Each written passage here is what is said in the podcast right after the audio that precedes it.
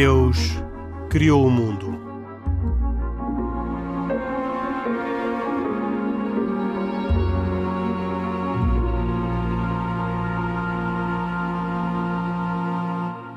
Boa noite. Bem-vindos a mais uma edição de E Deus Criou o Mundo. Um programa semanal de autoria e com produção de Carlos Quevedo, hoje com cuidados técnicos de João Carrasco. Comigo, Henrique Mota, que modero, estão, como sempre, Pedro Gil, católico, Khalid Jamal, muçulmano e Isaac Assor, judeu.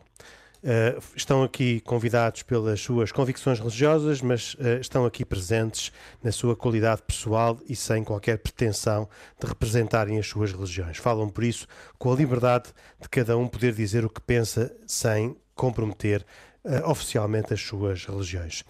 Vamos falar hoje sobre dois temas completamente diferentes. Um sobre uh, o terrorismo islâmico no norte de Moçambique e uh, depois vamos falar sobre a lei da nacionalidade para os judeus sefarditas de origem portuguesa.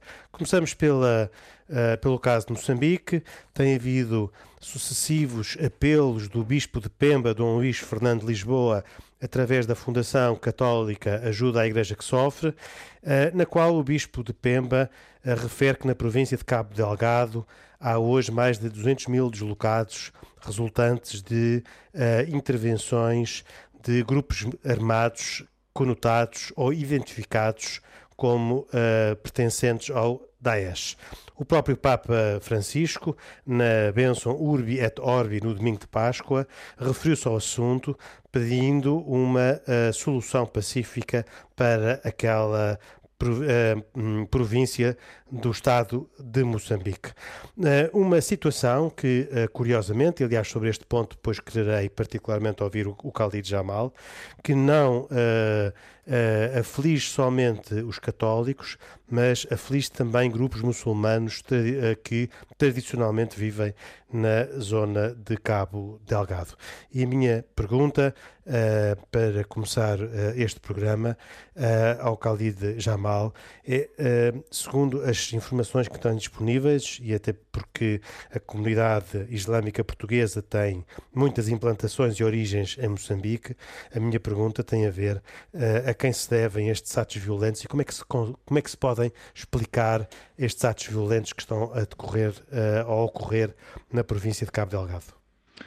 Oh, Henrique, uh, para explicar a existência do chamado Daesh em Moçambique é preciso uh, analisar uma situação que já de si é complexa e que mistura aqui variáveis de, de, diversa ordem. Antes de mais, dizer que estamos a falar da experiência dos últimos dias e, e, no fundo, tendo em conta o acesso às notícias que eu tenho, não só com pessoas que vivem na zona, familiares próximos, como conversas com alguns dirigentes das comunidades islâmicas no local e até dirigentes do governo, perceber que a população há um sentimento de grande insegurança e que a população local precisa de sentir que o governo está a ter capacidade para garantir não só o fornecimento de bens e serviços na região, mas lidar com o problema. Uh, mas é preciso voltar um bocadinho atrás e perceber como é que isto tudo surge. Desde 2018 que o Daesh está no norte de Moçambique, em Campo Delgado. Em Cabo Delgado, perdão. Desde, desde, desde quando, desculpa? Desde 2018. E, portanto, se inicialmente nós tínhamos, uh, desculpa a expressão uh, eventualmente abusiva, uma espécie de estado de negação, uh, o governo, embora tendo reconhecido publicamente este facto, não conseguiu ainda a eficácia pretendida a esta insurgência jihadista. Porquê que não conseguiu? Porque é preciso bem mais do que uma ação militar na erradicação deste tipo de fenómeno. Eh, só para explicar e para perceber, uma operação militar não é o suficiente, ou seja, os ataques aumentaram cerca de 40% nos últimos dois meses. E isto há aqui vários fatores, como eu disse, eh, designadamente a presença de eh, duas comunidades muito grandes, designadamente comunidades de origem russa e sul-africana, complica uh, um bocadinho as coisas. Quais são verdadeiramente as causas que nos levam um, a, esta, a esta insurgência jihadista, nomeadamente em África? Ela não nasce do nada. Uh, essencialmente, do meu ponto de vista, são ressentimentos autóctonos contra o poder central. E eles surgem sob a forma de uma pertença à identidade islâmica. E se repararmos, isto não é um caso único em Moçambique. Nós vimos isto no Burkina Faso, nós vimos isto no Mali, na Nigéria, recentemente na República Democrática do Congo ou na Somália. E agora, pela primeira vez, estão em Moçambique. E quais são, se me fizesse a pergunta, as variáveis que importa aqui um, atender. Em primeiro lugar, a étnica. A maioria dos, atacantes são de um grupo étnico chamado Muani, que tem um histórico de conflito contra os Macondes, a etnia dominante na região. Portanto, os conflitos muitas vezes surgem como conflitos tribais e que depois assumem outro tipo de agendas e outro tipo de, eh, de no fundo, eh, capas, chamemos-lhe assim. Uh, outro aspecto importante é a questão geográfica, não é? Cabo Delgado é um ponto central, para quem não conhece, para ter três tipos de redes, para a rede comercial, para a rede de contrabando e de grandes fluxos migratórios provindos da Somália e da região dos Grandes Lagos através da Tanzânia com quem faz fronteira em direção à África do Sul. Pemba, a capital de, de, da província de Cabo Delgado, está a 2.600 km de Maputo, mais ou menos a mesma distância, diria, entre Lisboa e Hamburgo. Por outro lado, o fator religioso, ou seja, por pressão policial, os jihadistas quenianos próximos do Al-Shabaab, Somali moveram-se para a região de Kibiti, na Tanzânia. E esta região está muito próxima de Moçambique, na fronteira norte.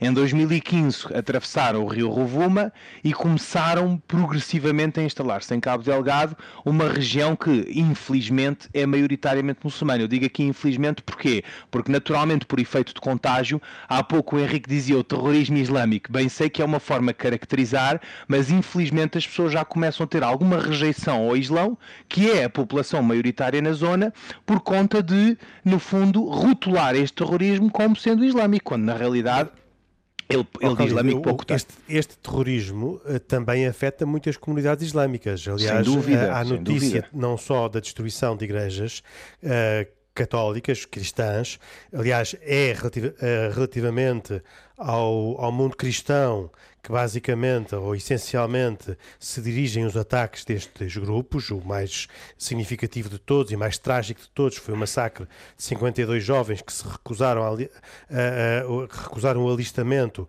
nos grupos armados. Um, mas também há notícia de que algumas mesquitas e locais de culto islâmicos foram queimados. É verdade. E, oh, Henrique, como sabe, e, o terrorismo... e uma certa intolerância destes uhum. grupos relativamente às práticas e tradições islâmicas locais. É verdade. Oh, Henrique, repare, apesar deles, deles agirem com esta capa, digamos assim, de muçulmanos, ou no fundo sob uh, quase a alçada do Daesh, na realidade não há, do meu ponto de vista, não sei, mas não há nenhum vínculo efetivo e formal ao Daesh e mais, os, os, os terrorismos não têm, os terroristas, perdão, não têm religião e, portanto, no fundo, agem um bocadinho a seu belo prazer, procurando espalhar um bocadinho uh, o pânico na, na, região. Há aqui dois aspectos que para mim tão, são, são igualmente importantes. Onde é que surge a confusão? O ponto de inflexão deste grupo foi em 2017. E, uh, no fundo, a comunidade local uh, olha para eles e designa-os de Al-Shabaab, embora em bom rigor eles não tenham nenhuma ligação formal com, com, com este grupo terrorista. Mais ainda, em 2018 eles juraram lealdade al-Baghdadi e auto-intitulam-se como o grupo Ahla Sunna wal Jamu. O Jamu deriva de, da expressão Ahla Sunna wal Jamaat, que no fundo é uma expressão que é muito usada por grupos islâmicos de origem sufi. Portanto, veja que, mais uma vez, na linha daquilo que eu já tenho vindo a dizer, uh, as pessoas que fazem este tipo de ataques não uh, são bastante inteligentes, são bastante meticulosas e muito, muito cautelosas na forma como pretendem criar esta narrativa. Há aqui dois aspectos que também não são indiferentes. Por um lado, a política. É preciso perceber que esta é uma região onde a ação do governo não é tão efetiva e os muçulmanos se sentem marginalizados, sobretudo aqueles que há pouco falavam, os Moani, cuja lealdade à Renamo os afastou do poder central, que, como sabemos, é liderado pela Frelimo. E isto ajuda a um discurso islamista anti-Estado nas, nas, nas, camadas mais jovens. E depois, por outro lado, então aquele esta... fenómeno todos conhecem, que é a questão socioeconómica. Repare que Cabo Delgado, uma zona pobre, rural, a província mais pobre de Moçambique, com índices de desemprego elevadíssimos, especialmente entre os mais jovens, recentemente viu-se confrontada com uma descoberta de hidrocarbonetos que vai tornar Moçambique no, no, no sexto maior produtor de gás natural do mundo, eh, levando a uma internacionalização da região e o maior investimento feito na história da África eh, subsaariana, ou melhor, na África onde Moçambique se insere, eh, por, uma, por uma empresa norte-americana, pela Anadarko. Portanto, estamos a falar de, de, uma, de, uma, de uma geração de expectativas, digamos assim, enorme, que infelizmente e contudo não, não acaba por não respaldar para os locais que acabaram por não vir grande benefício nesta transformação. Então, do seu ponto enorme. de vista, este é um fenómeno político de instrumentalização da religião por, pelos, por interesses políticos e económicos Mas o, o, que é certo depois é que uh, acabamos sempre por ter a afirmação religiosa uh, islâmica muito vincada. É verdade. Oh, Henrique, os objetivos mudaram. Inicialmente uh, uh, estávamos a falar de, de, de coisas uh, um bocadinho incipientes, chamemos-lhe assim. Eles atacavam com katanas. Tínhamos aqui uma, uma, um tipo de ataque que era, que era muito, como disse, muito rudimentar. Hoje em dia, uma, e meia dúzia de Kalashnikovs, claro que isto instalavam-se nas aldeias, roubavam o que podiam, queimavam casas e isto era, era gravíssimo, não é? E havia aqui algumas emboscadas às forças de segurança. Hoje em dia é preciso dizer que os insurgentes demonstram muito mais sofisticação e não só confiança e capacidade de planeamento. Portanto, já não estão tão focados na população civil e eu penso que o grande objetivo agora é atingir as estruturas do governo e as forças de segurança. E, portanto, revelam aqui mais capacidade de planeamento um, e, e, e, começaram a ter uma abordagem de conquista da população local, quase substituindo só o Estado. E, portanto, isto é, no fundo, uma dialética típica, se quisermos, uh, de uma ação, enfim, subversiva, um, ao qual não tem, não tem oposição política e religiosa e, portanto, focam a atenção operacional uh, para o outro lado. Portanto, as ações são puramente militares, mas não são suficientes para debelar esta ameaça. Portanto, se, se quiséssemos pensar numa solução, eu acho que uh, o Moçambique e Maputo em concreto precisa de pensar e desenvolver uma estratégia de contra de subversão, mas que no fundo um, avalie a situação e considere vários fatores militares, das forças de segurança, de intelligence, da sociedade civil, das entidades religiosas e essencialmente das multinacionais que operam na região. Porque só essa okay. cooperação entre várias entidades é que poderá também, eh, no fundo, de alguma forma, debelar este, este drama eh, e este, e, este, este flagelo que afeta a região. Uh, Isaac Assor, como um observador atento da desta realidade e muitas, das muitas tensões que existem uh, em certas partes do mundo entre o, o Islão e o judaísmo, uh, como é que olha para esta uh, crescente islamização da África?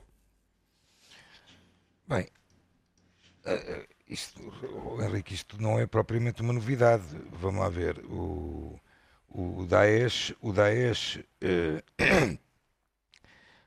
já tem efetuado eh, vários e diferentes atentados terroristas em outros locais. Eh, posso referir-me, por exemplo, também à Nigéria, onde, onde tem massacrado comunidades, a maioria delas até cristãs.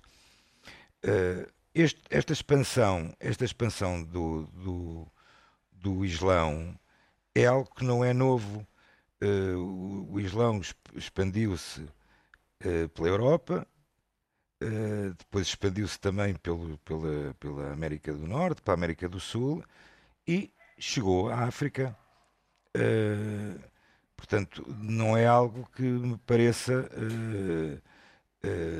algo de novo e algo que, que, não se pudesse esperar, particularmente então em países que, que têm de grandes debilidades uh, económicas, debilidades uh, existenciais também da própria, da própria população, que é muito facilmente maniatada uh, para atos destes, não precisam de vir terroristas de fora, ou seja, é, é tudo feito quase que localmente. Mais que isto não, não lhe poderia adiantar muito mais. E o Pedro Gil, esta uh, presença islâmica uh, crescente agora, mas na verdade tradicional, porque é a diferença uh, é de que atualmente existe uma presença islâmica uh, terrorista ou uma presença de praticantes do islamismo, que se afirmam praticantes do islamismo, que praticam atos de violência muito graves. Um, mas no passado, já nesta zona de Moçambique, havia uma presença islâmica pacífica. E a minha pergunta é: a que, de que é que se, a que é que se deve isso? Foi a Igreja Católica que não se enraizou em Moçambique? Foi a Igreja Católica que, quando esteve em Moçambique, uh, no tempo colonial português, se preocupou com as zonas mais ricas, uh, a zona da capital, e uh, ignorou as zonas do norte de Moçambique. o que é que porque é que a Igreja Católica tem uma expressão tão frágil nesta parte de Moçambique?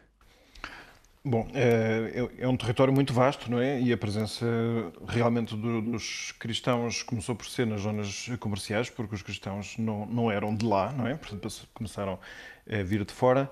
É, e depois é um, é um, trabalho progressivo que foi intensificado, sobretudo, no século, a partir do século XIX, por parte da Igreja Católica, um pouco como tentativa de resposta à evangelização feita por eh, confissões cristãs não católicas.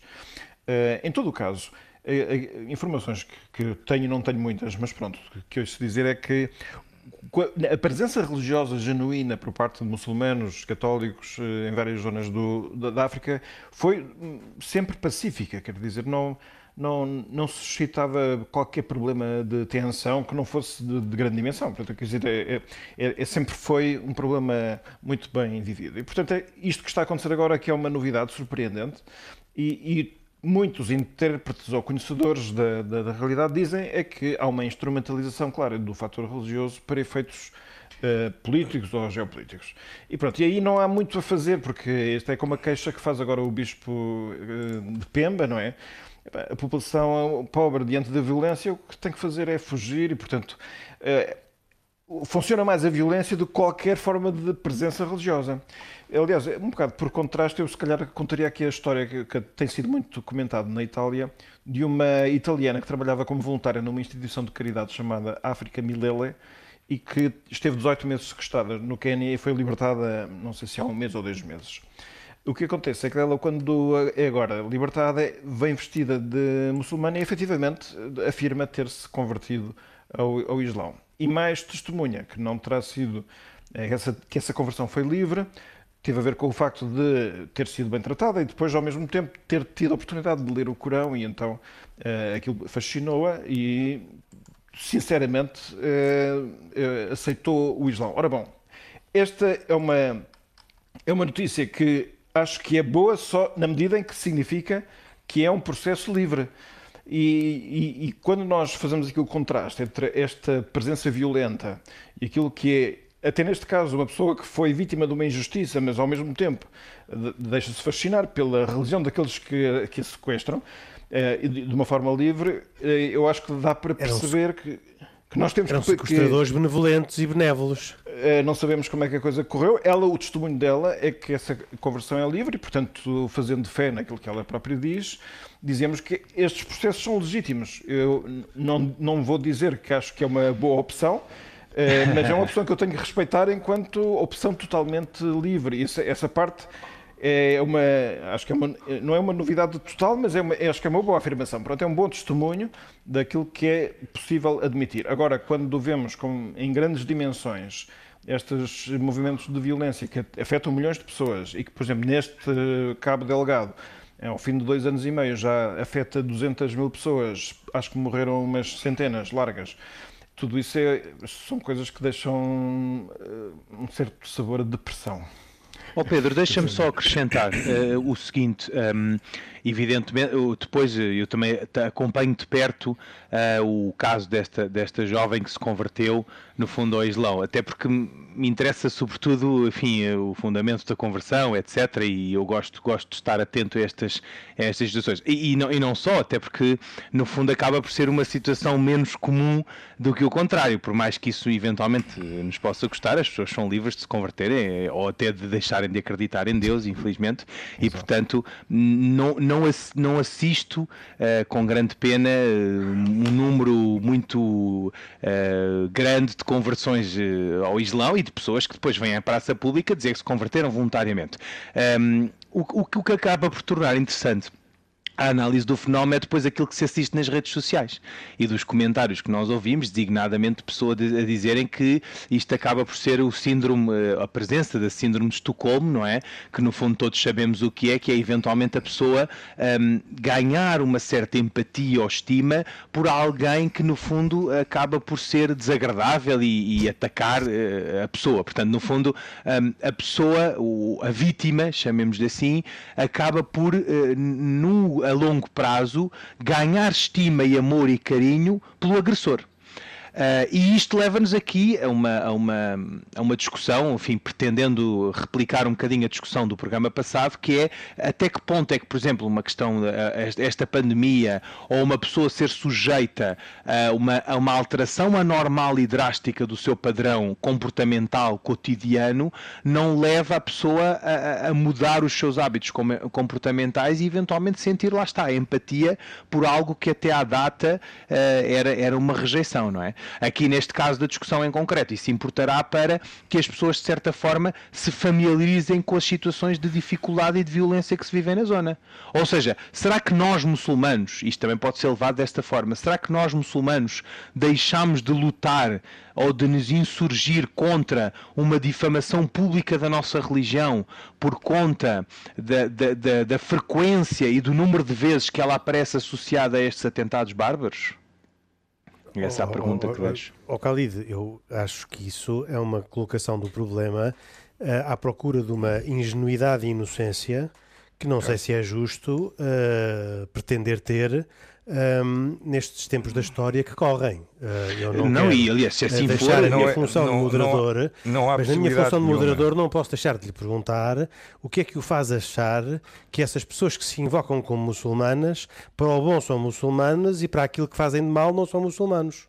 Pois, esse é o grande problema. Claro, sem dúvida. Aliás, o Henrique, reparo, não, não, não, não faz sentido absolutamente nenhum. E mesmo nós, o Henrique tem-me ouvido dizer várias vezes aqui no programa, mesmo nós, muçulmanos, eh, eu não gosto da expressão bons muçulmanos, porque não há bons nem maus muçulmanos, e eu também não posso intitular como bom muçulmano. Há dias em que sou bom, outras vezes serei menos bom, mas tento sempre ser o melhor que posso. Agora, eh, os, os muçulmanos que se dizem muçulmanos e que, no fundo, pretendem defender estes valores da bondade, da compaixão que todos nós conhecemos e que, aliás, são transversais a todas as religiões, não se podem demitir do papel de apontar o dedo àqueles que fazem estes atentados em nome da religião e mais, e eventualmente denunciá-los e eventualmente combater isto na forma possível que é, é na forma possível eh, de combater o, isso... problema, não é? E com isso voltamos atrás a outros programas em eu que posso, várias vezes posso, nos perguntámos porque é que não havia mais posições públicas de grupos muçulmanos influentes Henrique, contra estes grupos uh, terroristas. Diga, uh, Isaac, eu queria mudar uh, o tema para não, os judeus sefarditas, mas diga ainda Não, mas eu queria só, só, só arrematar aqui um pouco sobre esta questão, que é, acho que é importante as pessoas entenderem, e eu espero que fique bem claro, que eh, estas organizações terroristas, particularmente aquela que estamos a falar, aquelas que estamos a falar e que operam uh, em África, particularmente em Moçambique, não fogem nada da generalidade das organizações terroristas islâmicas.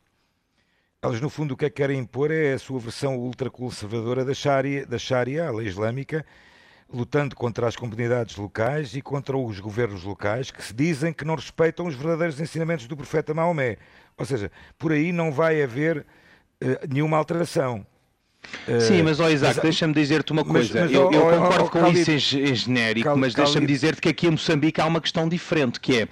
deixa-me terminar, pá. Se me deixares terminar, deixas-me terminar. Certo. Deixa-me terminar. Deixa-me terminar e depois Deixe sim.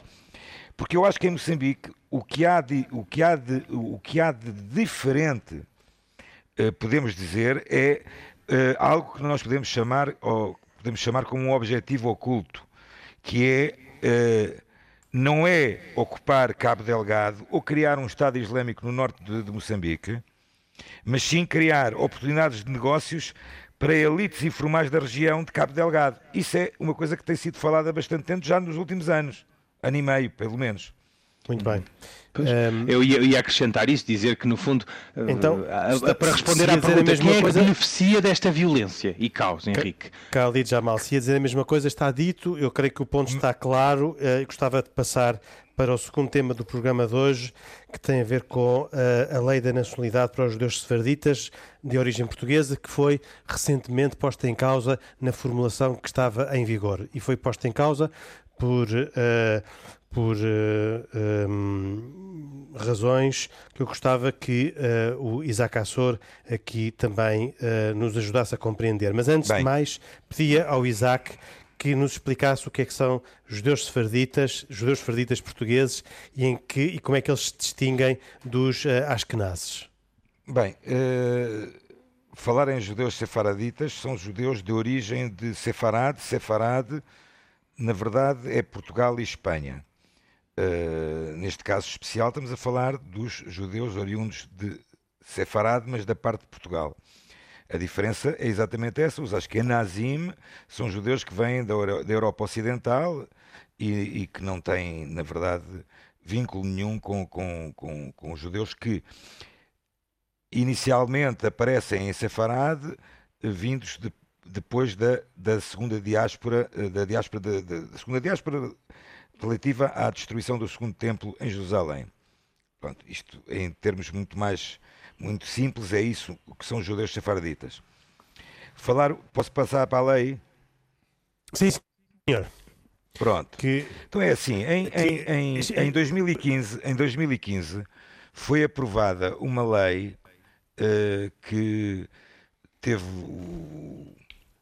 preparada pelo PS conjuntamente pelo CDS, portanto estamos a falar essencialmente de Maria Belém e José Ribeiro e Castro, e que foi aprovada por unanimidade na Assembleia da República para a possibilidade de aquisição da nacionalidade por naturalização a uh, descendentes de judeus sefaraditas através da demonstração da tradição de pertença a uma comunidade sefaradita de origem portuguesa, com base em requisitos objet objetivos comprovados de ligação a Portugal, designadamente apelidos, idioma familiar, descendência direta ou, col ou colateral. E estou a, a citar claramente o que está escrito no Diário da República Lei da Nacionalidade. Okay. E agora é o Partido Socialista lei número, que vem eu, eu propor uma alteração eu, dessa eu, lei. Eu, já lá vou, eu já lá vou. Se me der dois segundos, eu já lá vou. Uh, portanto, uh, e é bom entrar para trás um bocado desta lei e, e dizer que na lei original da, da, para adquirir nacionalidade portuguesa existem duas alíneas que para o caso que para o caso desta lei específica dos judeus sefraditas não se aplicam. E quais são? residirem legalmente no território português há pelo menos seis anos, isto na lei básica, e conhecerem suficientemente a língua portuguesa. Eles estão isentos disto. Isto é a lei da nacionalidade uh, dos judeus sefarditas. Agora, o que é que aconteceu? Uh, o Partido Socialista fez uma primeira proposta de uh, alteração desta lei, proposta, portanto, ela nem chegou a ser votada, em que eh, queriam colocar na lei a obrigatoriedade da, de, de, das pessoas que, que pretendem adquirir nacionalidade portuguesa, como judeus sefarditas, eh, tivessem residência em Portugal no mínimo por dois anos. Bem, devo dizer que inicialmente foi logo objeto de grande contestação por, por variedíssimos uh, movimentos da sociedade portuguesa, incluindo uh, no próprio Partido Socialista, uh, e, na verdade, esta, mas, este pedido mas de alteração. É pelo Partido Socialista, não é? Sim, sim, sim, mas, mas atenção. Entretanto, esta obrigatoriedade que o Partido Socialista queria colocar na lei para residir em dois anos no país caiu. Ou seja, já não vai ser proposta essa, feita essa proposta. Mas o que é que eles querem propor? Querem propor que haja a obrigação de uma prova de ligação à comunidade. Bem, ou seja, no fundo, uh, uh, o, que, o, que, o, que, o Partido Socialista pretende é acabar com esta lei. Porque esta lei, quando ela é feita, ela é feita essencialmente com um ponto fundamental, que é da reparação uh, de um erro e, do, e de algo que aconteceu, que foi os judeus que estavam em Portugal foram obrigados a sair de Portugal. Uh, e a verdade é que a maioria destes judeus, ou descendentes de judeus, portanto, atenção que esta lei não diz em algum lugar que as pessoas têm que ser de religião judaica. Eles têm que ter é prova, fazer prova de uma descendência de judeus sefaraditas, o que não quer dizer que sejam judeus perante a lei judaica, uh, na verdade, uh, ao querer criar uma, uma, uma ligação à comunidade, uh, eu não entendo esta, esta proposta, esta segunda proposta, por uma razão.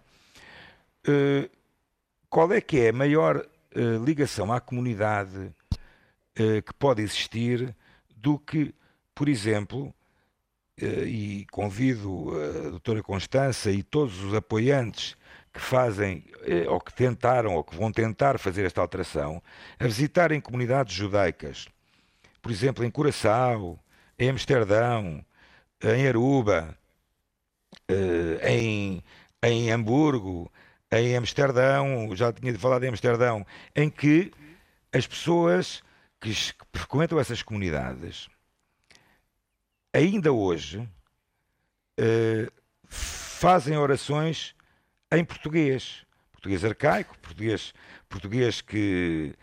inclusive faz orações pelo chefe de Estado de Portugal. Isso é uma coisa interessantíssima. Ou seja, não consigo entender que raio de ligação é que pretendem mais.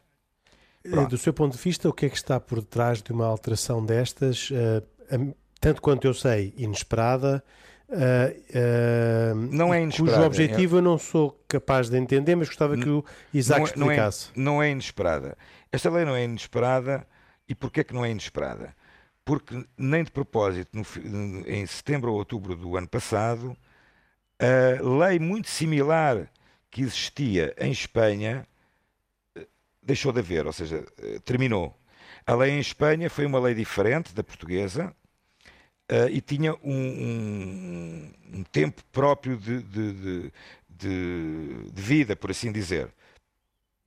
E ao deixar de existir a lei em Espanha, começou a haver, é obviamente, muitos mais pedidos da, da, da, para a obtenção da nacionalidade portuguesa de judeus ou de descendentes de judeus de todas as, as mais variadas eh, pontos do mundo. Mas é importante também recordar, isto rebatendo um pouco aquilo que também estava na proposta de alteração, eh, de, um, de, um, de um aumento exagerado, exacerbado de pedidos, e de, e de, e de concessões, eh, eu convidava a doutora Constança e os seus, e os seus muchachos a, a verificarem que, na verdade, 30%, só 30% dos pedidos de, uh, uh, para adquirir nacionalidade portuguesa por judeus sefraditas foram autorizadas. Mas puseram em causa, puseram em causa as duas comunidades que, neste momento, podem, de, forma, de uma forma mais, chamemos da, mais, da forma mais profissional, eh, fazer, que é verificar eh, este, este, esta descendência, e que são precisamente a comunidade israelita de Lisboa e a comunidade judaica do Porto, pondo em causa, inclusive, eventuais negócios que possam existir eh, em escritórios algures de advogados em Israel e na Turquia. Mas isto tudo se rebate e vai tudo por água abaixo quando eh, se vê os números de processos que foram aprovados. Ou seja, as comunidades judaicas, tanto de Lisboa como do Porto, têm feito um trabalho extraordinário dentro do maior profissionalismo, com equipas altamente profissionais a verificarem o que a lei diz, que é da descendência uh, de, de, destas pessoas, e a verdade é que isto foi tudo posto em causa. Eu tenho lido N coisas sobre esta, sobre esta, sobre esta. Tenho lido N comentários de, de jornalistas, de, de, de, inclusive do próprio Ribeiro Castro, que já escreveu várias vezes sobre o tema, uh, e eu custa muito a entender qual é o motivo que está por trás disto. Uh, serão quê? Di, serão lobbies uh, internacionais? Serão pelo facto das pessoas terem a nacionalidade portuguesa que, estando no Estado Schengen, terão outras facilidades? Olha, eu custa muito. Eu, oh, eu passo aqui a, custa, a palavra ao Pedro Gil por um instante. A mim custa. a mim custa uh, Deixa-me só terminar, só terminar. Vou terminar rapidamente. Em um segundo. Eu custa-me muito utilizar esta palavra, mas esta palavra eu vou usá-la agora da mesma forma como usaria em outro âmbito que fosse e outro local. Uma palavra só: antissemitismo. Que é, infelizmente é o que decorre neste acho, momento no mundo com uma grande, com, e, e uma grande, e uma grande preocupante uh, ênfase existe no mundo. Um, pur, um puro antissemitismo. Pedro Gil, acha que esta análise de antissemitismo uh, que um, Isaac Assor acusa como sendo a causa uh, do problema hoje é uh, a mesma causa de antissemitismo, da, da, origem do problema, ou a mesma causa de antissemitismo de outras expressões antissemíticas que aconteceram no século passado? Quer dizer, que há um, um, um aumentar dos casos eh, e das atitudes de antissemitismo, pelo menos na Europa, isso é certo. Eh, a motivação desta lei, ou desta proposta de alteração da lei, eu, eu desconheço e o Isaac também desconhece, conjetura, e eu não sei, não sei fazer um comentário sobre isso. Uh, depois, é, é, verdade que o, o antissemitismo é um, é um problema importante que não está totalmente resolvido, da, da parte, da, pelo menos do, mundo católico e em concreto da Igreja Católica, há um esforço grande até por uh, aprofundar nas raízes pelas quais uh, uma atitude de rejeição uh, da existência do povo de Israel é em si mesmo um, contrariar um plano de Deus que é um plano válido e ativo e que, tendo tido uma mutação que os judeus não reconhecem da mesma maneira, no entanto, é, uma, é um plano que é válido e que, está, e que é preciso ser respeitado e que é portador de significado. Uh, portanto, todo o antissemitismo deve ser uh, combatido. Uh, isso é totalmente certo. Eu diria apenas que, que, eu não sei, acho que até pedi ao Isaac me confirmasse aquilo que eu estou a dizer ou não. nós estamos, de qualquer forma, numa lei que estabelece um regime especial para um, uma, um conjunto de pessoas que têm em comum não uma religião, como o Isaac disse, mas um, um, uma, uma, descendência. Uma, uma descendência. Uma, não, eu, eu, ia dizer raça, só que raça é, um, é, uma, é uma expressão que é muito ambígua, não é? Uh, Portanto, é, isto é assim, só do ponto de vista dos princípios, isto pode causar alguma, eh, algum incómodo. Nós, nós que andamos sempre a, a, falar de que as leis devem ser iguais para todos, nós em que encontramos um regime excepcional, não é? Claro que Sim, a justificação mas, mas, mas, é ser uma compensação de injustiças do passado, não é? Só... Ora, aí está, mas, ó Pedro, Ora, bom, não, é, é... não, foram, não, foram, não, não foram os. Eh, não, não, não, não quero dizer nomes, mas quem sofreu a Inquisição foram os judeus, correto? Certo, certo, exatamente. Não, portanto, é, é, uma, é uma, uma medida de compensatório do passado. Mais ou a menos pergu... isso. Reparação. A reparação, pronto. Uh, e, e o questionamento, eu só ponho isto como questão aberta, não, não, não, tenho uma posição sobre isso, mas eu compreendo até essa, essa reparação.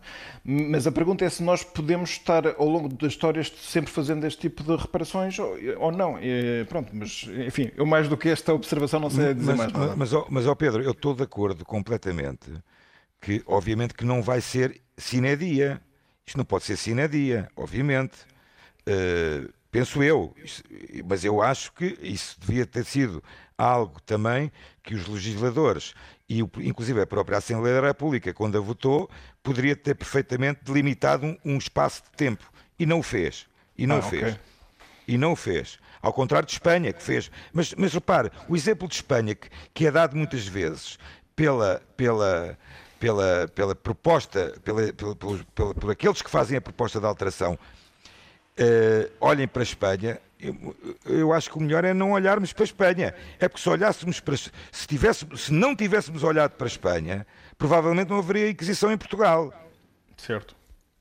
Deixem-me só acrescentar uma coisa, não tendo sido pedido pelo Henrique, que é, eh, de facto, consolidar um bocadinho aqui estes argumentos. Reparem, por um lado fica claro que o objetivo e o fundamento da lei foi a reparação das, das atrocidades cometidas no passado, e é por isso que eventualmente isso, o sentimento de incompreensão surge, porque esta nova proposta é quase como um retrocesso ou um voltar atrás. E esse voltar atrás, eventualmente deixaria a NUO descoberto certo, ou a falha das autoridades que não fizeram o papel que lhes competia, ou eventualmente acusar que a comunidade israelita de Lisboa ou do Porto havia aqui um conluio, digamos assim, ou um aproveitamento. E isso não Mas faz isso é sentido. Isso, é muito isso grave. não faz sentido, especialmente considerando, como tu disseste, Isaac, que a percentagem de processos aprovados é, é, é, é, diminuta, não é? É uma percentagem muito pequena e, por outro lado, que eu acredito, não, não, não tenho provas, mas acredito que não haja aqui ninguém a tentar aproveitar-se desta lei subtraindo benefícios para si, não é? Isto não exclui, evidentemente, que eu acho que as autoridades não devem andar vigilantes, como tu disseste há instantes, repara, o profissionalismo e a qualificação de quem avalia o sentimento de pertença ou a tal herança que seja merecedora depois da naturalização ou da obtenção de cidadania portuguesa tem de ser bem feita e tem de ser bem escrutinada Obviamente. para que não haja aqui aproveitamentos, não é? E, portanto, Obviamente. eu acho que E o sentido é esse, a solução é essa, essencialmente. Não voltar atrás na lei, mas essencialmente a cautelar eh, eventuais Sim, mas isso, mas, isso, mas isso não está em causa. Isso não está em causa. Ou, seja, a- a- os arquivos, tanto da comunidade israelita de Lisboa como a do Porto, estão, estão e estiveram sempre completamente abertos para serem eh, auditora- auditorados pel- pel- pela, pela, pela, pela, pela, pelo, pela Ministério da Justiça. Ou seja, isto não, isto não há novidade nenhuma. Agora, o que não se pode dizer, o que não se pode dizer é que eh, cidadãos eh, que obtiveram a naturalização, sobretudo, e como eles dizem, sobretudo israelitas e turcos, fizeram isso no sentido de simplesmente terem a nacionalidade portuguesa e estarem na União Europeia. Eu não esqueço uma história que um dia o uh, Isaac me contou e com ela uh, termino, já que já não temos tempo para as recomendações, mas que uh, num desses processos, alguém que se candidatou à, à nacionalidade portuguesa trazia as chaves da casa Oh, em Castelo de. Vide, onde os seus antepassados tinham morado. Ora, uh, alguém que consegue uh, manter na, uh, a chave da casa dos seus antepassados, com certeza é uma pessoa que tem uma grande ligação à nacionalidade Ora, portuguesa. aí está. Isso não há dúvida nenhuma. E com isto, uh, julgo que uh, terminamos, uh, temos mesmo que terminar porque já não temos mais tempo, o programa 2 de uh, E Deus Criou o Mundo. Agradeço a participação de todos. Agradeço também aos nossos ouvintes, aqueles que chegaram mais tarde podem sempre fazer, uh, uh, descarregar o, este programa e todos os outros programas no site da rtp.pt, estão lá todos disponíveis. Sei que muitos nestes tempos de confinamento ouviram vários dos nossos programas anteriores, recebi telefonemas nesse, nesse sentido, portanto convido uh, quem chegou tarde a que possa ainda recuperar o que, o que não ouviu neste programa e em qualquer um dos outros. Nós Uh, Pedro Gil, Khalid Jamal, Isaac Assor e o próprio Henrique Mota neste programa de uh, Carlos Quevedo com cuidados técnicos de João Carrasco. Voltaremos dois, oito dias. Até para a semana, se Deus quiser. Boa noite.